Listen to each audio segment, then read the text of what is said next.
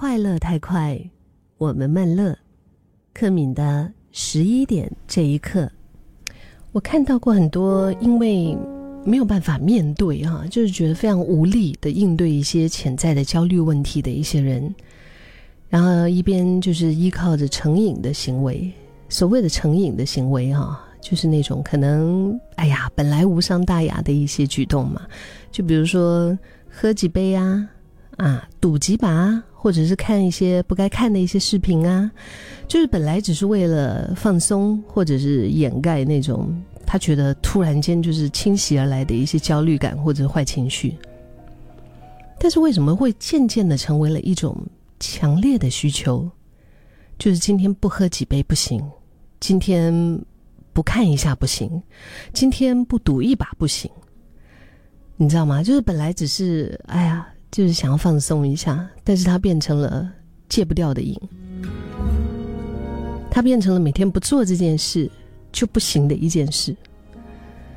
确实哈，我也知道那种感觉，我们都是成人了，因为一两杯酒下肚，确实有时候可能会融化我们的一些难受跟痛苦吧，就是让这个压力被掩埋一下子，暂时得到一种放松的感觉。嗯，就是你不会。就是在被那些焦虑的，我说说的形象一点，就是你知道那个焦虑感，好像张牙舞爪的一个大怪兽啊，他就是这样哇，这样子把你整个整个想要抓着你，威胁你。可是，但我们也知道啊，在这种放纵或者是过度的自我放纵之后，比如说你喝一杯、两杯，OK，但是如果常常这样子喝，而且都是喝到不醉不归，嗯，你就会发现，其实尤其是在酒醒了之后，哈，甚至是之后的几天，你都会觉得生活是那种挺空虚的感觉。我曾经有听过朋友就有跟我分享到这一点，嗯，就是他从喝一杯、两杯小酌，然后到每一天都必须要得开一两瓶的酒，然后每一次睡醒之后全身难受，嗯，身体会痛。你不要说那个酒精带给他身体什么样的伤害，我觉得单单就是在精神状态这个方面也是有很多的一些影响啊。这肯定有原因啊，除了睡眠品质差啊，因为你你喝多了的确是会沉睡，但是这并不是真正的有品质的睡眠呐。有品质的睡眠，你睡醒之后你是神清气爽的，你是觉得非常充电的。但有喝过酒，或者是有喝多过酒的朋友，可能就会理解到，那种你喝多了之后，第二天你宿醉哈，你醒过来之后，第二天那种全身难受的感觉，头痛、胃不舒服，对不对？然后精神状态也差，皮肤也不好的那种状态，就它真的还是负面影响啊。酒精也有导致忧郁的副作用，所以如果你想靠的是酒精来让自己舒服一点的话，嗯，这也行不通啊，这个只会适得其反。呀，那赌博啊，或者是其他的，就更不用说了。我们知道，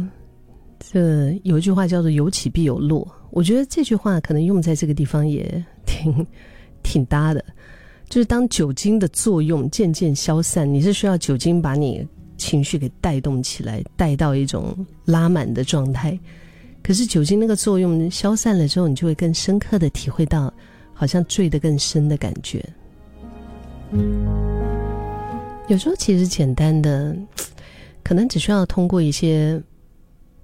对谈啊、聊天，哪怕只是借个可靠的肩膀痛哭一场，然后再回到那个创伤的记忆中，直接的面对恐惧，跟创伤达成和解，就可以处理掉焦虑的情绪。但是太多的人，我们在面对焦虑的时候啊，我们只会觉得太困难了。然后难以启齿，不知道怎么样去跟别人说，然后呢，我们就用一些极具破坏力的行为去掩盖它。现在在我们身边其实也有很多，我觉得就是嗯，可以寻求帮助的一些途径。有时候我时不时还会接到像是 Andrew 啊。他私底下会联络我说：“哎，柯敏，除了这个韩熙凤林、海宁老师，你那边还有没有一些其他辅导的资源可以提供给我们的听众的？”我觉得这个就是看到大家非常勇敢寻求帮助的一个一个不一样吧。可能以前在面对所谓的心理辅导这一块的时候，很多的朋友还是会有一种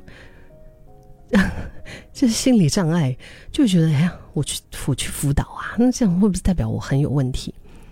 其实谁没有问题？我们是人都会面对问题的呀。嗯，而且我们面对问题，不代表我们是有问题的人，只是说可能我们在经历着一些现在我们自己不一定靠着自己可以走得出来的坎，我们需要一把助力，我们需要一些就是把我们给点醒、点通的一些话语，这个绝对是一个途径。嗯，但是在自己这一块，有些事情发生就发生了，真的就不要再。不要再批判自己了，就不要再因为已经发生的事情责备自己。如果现在在听节目的你，其实一不小心，可能你也坠入了这种依靠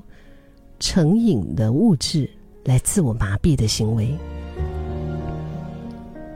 其实只有一个需要啊，很简单的，就是你很想要从这种情绪或者是这个问题里面逃逃避出来，逃离开来。因为这不是你的错，你越因为这样子感到愧疚，就越无法走出来。所以，对自己稍微友善、宽容一点，然后呢，寻求帮助。有时候真的就像刚刚说的哈，哪怕只是借个肩膀来痛哭一场，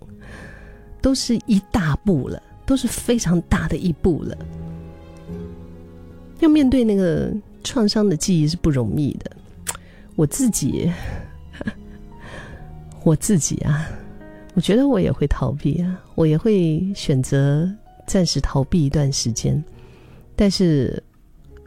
那个时候我不知道什么时候会来，就是我愿意去直面他的时候，直面他，要痛哭一场也好，要决定放下也好，要狠狠的骂自己一场也好。有时候可能是一边在骂自己，然后一边 一边在痛哭啊，然后我就跟自己对话嘛。但是如果你能够有最最可靠的人在身边，然后无论什么话都可以给对方讲，不一定是不一定是说对方不他会不会给你什么建议啊？重重点是对方够不够安全，还有对方够不够承担你能够说出来的这些话。有时候你没有说出一些话，可能是因为你觉得把这样的单子放在别人身上是不公平的，嗯，所以，我我也会偶尔选择自我对话的方式，然后骂着骂着，哭着哭着，嗯，那些重重的东西，好像也就没有这样子重的压在我的心上了。